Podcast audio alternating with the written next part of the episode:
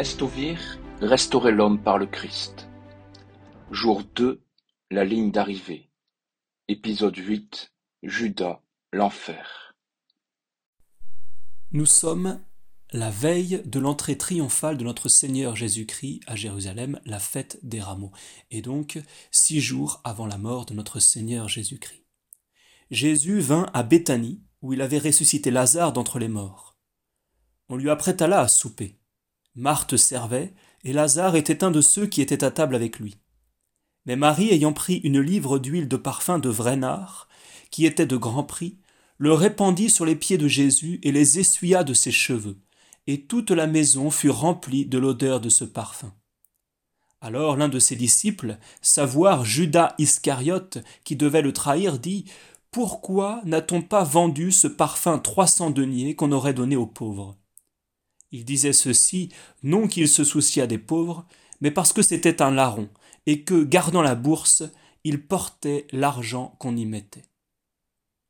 Étonnant de voir Judas, un apôtre qui vient de passer trois ans avec notre Seigneur Jésus-Christ, qui a vu tous les miracles, qui a entendu tous les enseignements du Seigneur, et qui pourtant se laisse aller à la perversion du cœur. C'est là où nous touchons du doigt les conséquences du péché originel qui peuvent être terribles. Si on avait posé la question à Judas quelque temps avant, quelques mois, quelques années avant, certainement il aurait dit Moi, trahir le Christ, jamais. Mais qu'est-ce qui s'est passé? C'est que son cœur s'est détourné de Dieu parce qu'il s'est plus attaché à l'argent qu'au Seigneur. Finalement, il s'est plus attaché aux choses de cette terre plutôt qu'au ciel. Quelques jours après, juste avant la scène, c'est-à-dire la toute première messe. Le soir est venu, Jésus se met à table avec ses douze disciples. Et lorsqu'il mangeait, il leur dit Je vous dis en vérité que l'un de vous me doit trahir. Cette parole leur ayant causé une grande tristesse, chacun d'eux commença à lui dire Serait-ce moi, Seigneur? Il leur répondit Celui qui met la main avec moi dans le plat doit me trahir. Pour ce qui est du Fils de l'homme, il s'en va, selon ce qui a été écrit de lui. Mais malheur à l'homme par qui le Fils de l'homme sera trahi. Il vaut mieux pour lui qu'il ne fût jamais né. Judas, qui fut celui qui le trahit, prenant la parole, lui dit Est-ce moi, mon maître? Il lui répondit C'est vous-même. Terrible parole que celle de notre Seigneur Jésus-Christ, il vaudrait mieux pour lui qu'il ne fût jamais né on ressent toute l'angoisse de Jésus qui aimait Judas et qui pourtant le voyait se pervertir, le voyait se jeter en enfer, puisque cette parole, il aurait mieux valu pour lui qu'il ne fût jamais né, c'est finalement une annonce de l'enfer. Qu'est-ce que l'enfer? L'enfer, c'est un lieu sans Dieu pour, Dieu pour ceux qui ne veulent pas aimer et servir Dieu. C'est-à-dire que dans sa grande bonté, Dieu préservant la liberté de l'homme, et puisque certains ne veulent pas l'aimer et le servir dans la vie après la mort, a décidé de se retirer d'un lieu pour leur donner la possibilité de ne pas l'aimer et le servir. C'est là où on voit que l'enfer est une preuve de la bonté de Dieu. Mais ce qui est terrible en enfer, c'est puisque Dieu s'est retiré de ce lieu-là, si on reprend cette parole de l'épître de Saint Jean, Dieu est amour. Mais donc si Dieu se retire de ce lieu, ça veut dire que dans ce lieu, il n'y a pas d'amour. On peut penser qu'en enfer, on pourra faire tout ce qu'on veut, ce sera l'anarchie la plus totale. Mais puisqu'il n'y a pas d'amour, plus rien n'aura d'intérêt. Ce sera un ennui mortel. C'est la plus grande peine de l'enfer, c'est ce qu'on appelle la peine du dame, c'est-à-dire l'absence de la vision de Dieu et donc l'absence de l'amour. La deuxième peine qui est tout aussi terrible, c'est la peine du sens. C'est-à-dire que Dieu étant le bien suprême, si Dieu n'est pas dans ce lieu, alors il ne demeure que le mal. C'est un petit peu comme si je retirais toute lumière d'un lieu, il ne reste plus que les ténèbres. Et c'est pourquoi en enfer, il y aura de grands maux. Il y aura une immense souffrance. Là où Dieu est souvent décrit dans la Bible comme un doux vent, un vent agréable, très, très un vent qui apaise, eh ben, au ciel, ce sera le feu, et le feu qui torture énormément. Deuxième question qu'on peut se poser, qui va en enfer? Premièrement, il faut bien le dire, ce n'est pas Dieu qui décide qui va en enfer une, dans une certaine manière, c'est l'âme elle-même qui décide d'aller en enfer. Elle refuse d'aimer et de servir Dieu. On pourrait penser que cette âme est un petit peu dans l'état d'une personne aujourd'hui qui bouderait, comme un enfant qui boude dans la cour de récréation. Il n'a pas envie de jouer avec les autres pour telle ou telle raison, il se met à bouder dans son coin. Il sait très bien, cet enfant, que s'il jouait avec les autres, il serait bien plus heureux qu'à bouder tout seul dans son coin. Et pourtant, il continue de bouder. Et eh bien, une âme en enfer, c'est un petit peu ça. En enfer, on pourrait dire qu'il n'y a pas de regret, c'est-à-dire que les âmes ne regrettent pas d'être en enfer parce qu'elles sont dans cet état de refus définitif. Alors pourquoi vont-ils en enfer? Pour deux raisons. Soit par malice, soit par faiblesse.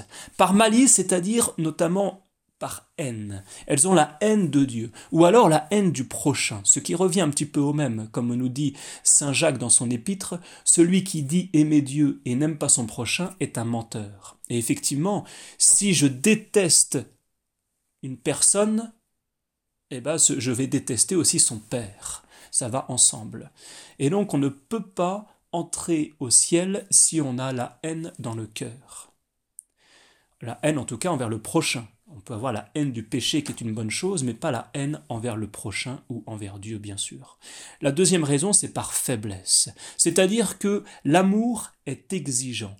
Si je refuse de poser des actes pour prouver mon amour, ben mon amour s'étiole inévitablement et petit à petit, je tombe dans l'indifférence. Et donc l'indifférence est aussi un refus d'aimer et de servir Dieu. Il faut bien considérer que ce n'est pas ce que je pense ou ce que je dis qui me rend tel que je suis, c'est ce que je fais. Ce que je fais forge l'être que je suis très important de bien prendre cela en compte, notamment dans la pratique religieuse. Le fait d'aller à la messe, dire ses prières tous les jours, se confesser, tous ces autres actes de piété sont autant de moyens pour prouver à Dieu mon amour. Lorsque Judas trahit le Christ, il s'approcha de Jésus et lui dit Maître, je vous salue, et il le baisa. Jésus lui répondit Mon ami, qu'êtes-vous venu faire ici? Et en même temps tous les autres s'avançant se jetèrent sur Jésus et se saisirent de lui. Cette parole de notre Seigneur Jésus-Christ est impressionnante. Il sait que Judas va le trahir, il sait aussi, puisqu'il est Dieu, que Judas va se suicider, et pourtant il l'appelle mon ami. C'est impressionnant de voir cette amitié de Dieu qui continue d'être même envers les âmes qui sont en enfer. Dieu continue d'aimer, de la même manière que Dieu continue d'aimer aussi Lucifer puisque tout, être créé est aimé de Dieu, parce qu'en Dieu, l'acte de créer et l'acte d'aimer est un seul et même acte. Un peu plus tard, Judas, qui l'avait livré, voyant qu'il avait été condamné, fut pris de remords et rapporta les trente pièces d'argent aux grands prêtres et aux anciens. J'ai péché, dit-il, en livrant un sang innocent. Mais ils dirent Que nous importe? À toi de voir. Jetant alors les pièces dans le sanctuaire, Judas se retira et s'en alla se pendre. Le désespoir de Judas. Il faut savoir que dans la vie spirituelle, le désespoir est le pire de tous les maux. Le péché est une chose, l'ensemble des péchés bien souvent provoque le désespoir. Mais il ne faut surtout pas s'y laisser râler. C'est exactement ce que veut le démon. C'est pas tant finalement de nous faire pécher, mais c'est surtout de nous faire tomber dans le désespoir, de croire que le Seigneur ne pourra pas nous pardonner. Si on prend la faute de Saint Pierre qui a trahi trois fois le Christ, ou de Judas qui a trahi le Christ une seule fois, finalement la faute est un peu la même entre l'apostasie et la trahison. Et pourtant Saint Pierre est devenu un grand saint, alors que Judas s'est suicidé, parce que Judas est tombé dans le désespoir. Il faut faire très attention à cela. Il faut vraiment considérer que même si je deviens le pire pécheur au monde, que je commets le pire des péchés, à partir du moment où je regrette ma faute et que je la ferme résolution de ne pas recommencer, le pardon m'est assuré. C'est pourquoi il ne faut jamais se désespérer. C'est là où on voit que dans les attributs de Dieu, la justice est étroitement liée et ne peut pas aller sans la miséricorde. Parce qu'effectivement, en justice, le plus petit péché véniel mérite l'enfer. Qui suis-je, moi, pauvre créature, pour oser désobéir à Dieu? Mais il faut, c'est là où il faut tout de suite enchaîner sur la miséricorde. Le plus grand péché mortel n'est qu'une étincelle dans l'océan de la miséricorde de Dieu. C'est là où on voit aussi que la justice donne toute sa valeur à la miséricorde. Justice, miséricorde, deux attributs de Dieu qu'il ne faut jamais séparer. Nous avons bien souvent peur de l'enfer, et ce n'est pas une mauvaise chose. Nous avons raison d'avoir peur de l'enfer parce que c'est quelque chose de terrible. Peur de l'enfer pour nous-mêmes, peur de l'enfer pour les autres, ce qui va nous encourager à nous convertir, ce qui va nous encourager à prier aussi pour la conversion de nos proches et pour la conversion de tous les pauvres pécheurs. Donc c'est une bonne chose d'avoir peur de l'enfer. Sainte Thérèse d'Avila, grande mystique, a eu elle-même une vision de l'enfer et qui a été pour elle une grande motivation dans la vie spirituelle. Je profite de cet enseignement pour vous lire cet écrit de Sainte Thérèse d'Avila. Un jour, étant en oraison, je me trouvais en un instant, sans savoir de quelle manière, transporté dans l'enfer. Cela dura très peu, mais quand je vivrais encore de longues années, il me serait impossible d'en perdre le souvenir. L'entrée de ce lieu de tourment me parut semblable à une de ces petites rues très longues et étroites, ou pour mieux dire à un four extrêmement bas, obscur, resserré. Le sol me semblait être une eau fangeuse, très sale, d'une odeur pestilentielle, et remplie de reptiles venimeux. À l'extrémité s'élevait une muraille, dans laquelle on avait creusé un réduit très étroit où je me vis enfermé tout ce qui, jusqu'à ce moment, avait frappé ma vue, et dont je n'ai tracé qu'une faible peinture, était délicieux en comparaison de ce que je sentis dans ce cachot. Nulle parole ne peut donner la moindre idée d'un tel tourment. Il est incompréhensible. Je sentis dans mon âme un feu dont, faute de termes, je ne puis décrire la nature, et mon corps était en même temps en proie à d'intolérables douleurs. J'avais enduré de très cruelles souffrances dans ma vie, et de l'aveu des médecins, les plus grandes que l'on puisse endurer ici-bas. J'avais vu tous mes nerfs se contracter à l'époque où je perdis l'usage de mes membres. En outre, j'avais été assailli par divers maux, dont quelques-uns, comme je l'ai dit, avaient le démon pour auteur.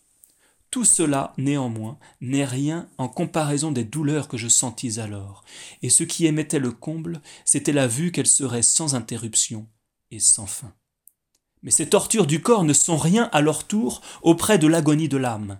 C'est une étreinte, une angoisse, une douleur si sensible, c'est en même temps une si désespérée et si amère tristesse que j'essaierai en vain de les dépeindre. Si je dis qu'on se sent continuellement arracher l'âme, c'est peu.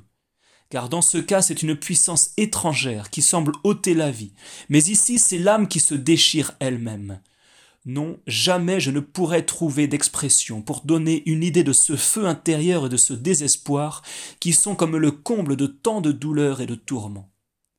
Je ne voyais pas qui me les faisait endurer, mais je me sentais brûlé et comme haché en mille morceaux. Je ne crains pas de le dire, le supplice des supplices, c'est ce feu intérieur et ce désespoir de l'âme toute espérance de consolation est éteinte dans ce pestilentiel séjour. On ne peut ni s'asseoir ni se coucher, car l'espace manque dans cette sorte de trou pratiqué dans la muraille, et les parois elles-mêmes, effroies des yeux, vous pressent de leur poids. Là, tout vous étouffe, point de lumière, ce ne sont que ténèbres épaisses, et cependant, au mystère, sans qu'aucune clarté brille, on aperçoit tout ce qui peut être pénible à la vue.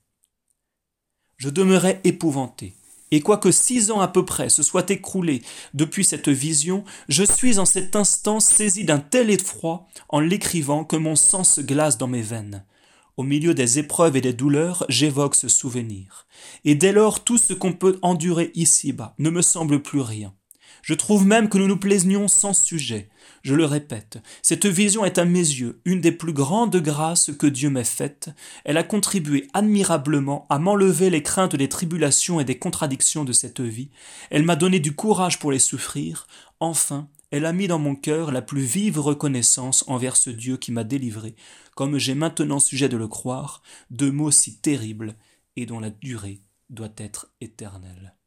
Fin de citation revenir sur l'éternité de l'enfer, il faut savoir que l'éternité, aujourd'hui, on se dit, c'est une succession d'années, des milliards et des milliards d'années. Mais non, l'éternité, on pourrait se dire que c'est un temps sans passé, sans futur. C'est un instant présent, finalement. Un petit peu comme au ciel, ce sera un bonheur éternel, mais quand on dit ça aux enfants, ils vont se dire, mais est-ce qu'on s'ennuiera pas au ciel?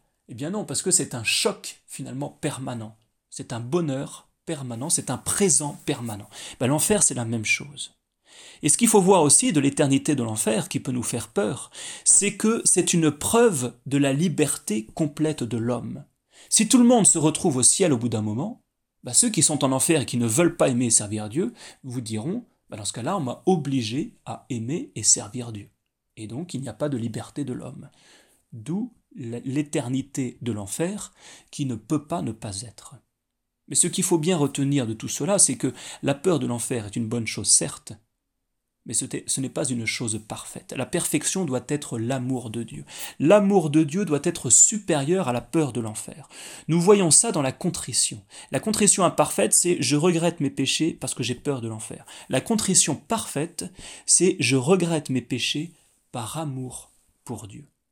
Lorsque Saint Jean de la Croix nous dit nous serons jugés sur l'amour, c'est pourquoi il faut toujours agir par amour pour Dieu, et même tâcher petit à petit d'agir par amour pour Dieu sans aucune autre considération.